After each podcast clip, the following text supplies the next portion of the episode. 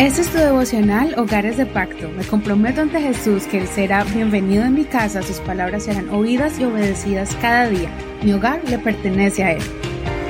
Bendiciones en el nombre de Jesús. Estamos muy felices, muy contentos para comenzar este devocional el día de hoy. Ayer miramos Ruth capítulo 1. Si te lo perdiste, puedes bajar la aplicación de audio como Spotify o Apple Podcast, Google Podcast. También estamos en iHeartRadio y muchas plataformas más. Simplemente tienes que descargarlas y allí buscarnos como hogares de pacto devocional. Vamos a mirar el segundo capítulo de este libro y vamos a titular esta enseñanza como Abriendo la puerta de la bendición con tus acciones. Ruth capítulo 2 versos 5 al 13. Y Boaz preguntó a su criado encargado de los segadores, ¿de quién es esa joven? El criado encargado de los segadores le respondió diciendo, Ella es la joven moabita que ha vuelto con Noemí de los campos de Moab. Me ha dicho, permite que yo espigue y recoja entre las gavillas detrás de los segadores. Ella vino y ha estado desde la mañana hasta ahora. No ha vuelto a casa ni por un momento. Entonces Boaz dijo a Ruth, Escucha, hija mía, no vayas a espigar a otro campo ni te alejes de aquí. Aquí estarás junto con mis criadas. Mira bien el campo donde ciegan y síguelas, porque yo he mandado a los criados que no te molesten. Cuando tengas sed, ve a los depósitos y bebe el agua que sacan los criados. Ella se postró sobre su rostro, se inclinó a tierra y le dijo, ¿Por qué he hallado gracia ante tus ojos para que tú te hayas fijado en mí, siendo yo una extranjera? Boaz le respondió diciendo, Ciertamente me han contado todo lo que has hecho por tu suegra después de la muerte de tu marido, y que has dejado a tu padre, a tu madre y la tierra donde has nacido, y has venido a un pueblo que no conociste previamente. Que el Señor premie tu acción, que tu recompensa sea completa de parte del Señor, Dios de Israel, ya que has venido a refugiarte bajo sus alas.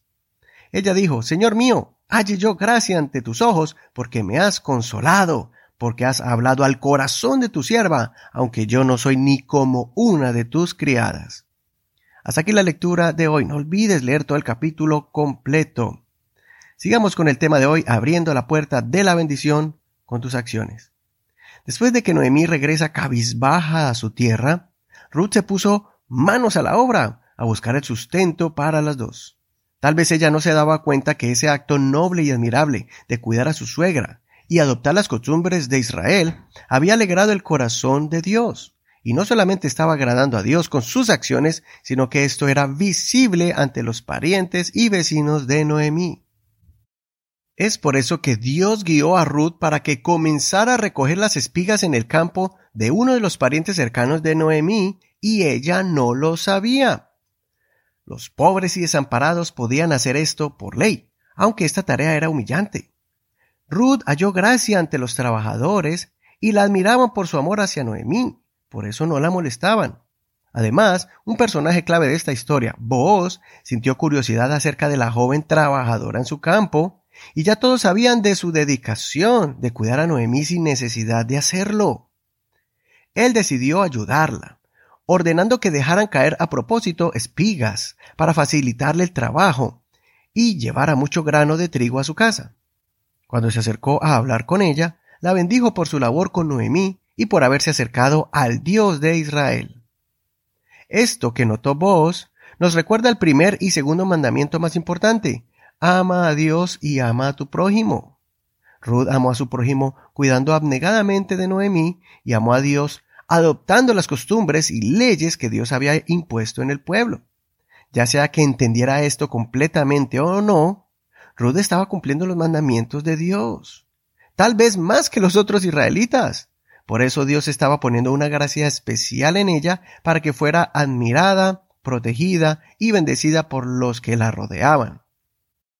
Qué hermoso es pensar que en tiempos de necesidad Dios honrará tus acciones nobles con los desamparados, tu amor hacia tu prójimo y también tu sumisión a su palabra, abriendo las ventanas de los cielos a favor tuyo. No dejes de ser fiel al Señor, de hacer su voluntad, de ayudar al que esté a tu alcance, de respetar a otros, tener compasión de la viuda, el huérfano y el necesitado, de trabajar con honestidad y dar un buen ejemplo delante de los que interactúan contigo en el diario vivir. Y nunca dejes de confiar que el Señor está contigo. Dios se alegra al ver a un hijo o hija obrando justamente, viviendo en integridad, con un corazón noble y actuando rectamente. Que no se queda viviendo en el pasado o quejándose de su situación actual, evitando caer en el pozo de amargura. Ruth se levantó, no se conformó, no se puso a mendigar monedas, sino que sacó fuerzas para trabajar al sol del día, y desde temprano hasta la tarde se esforzó.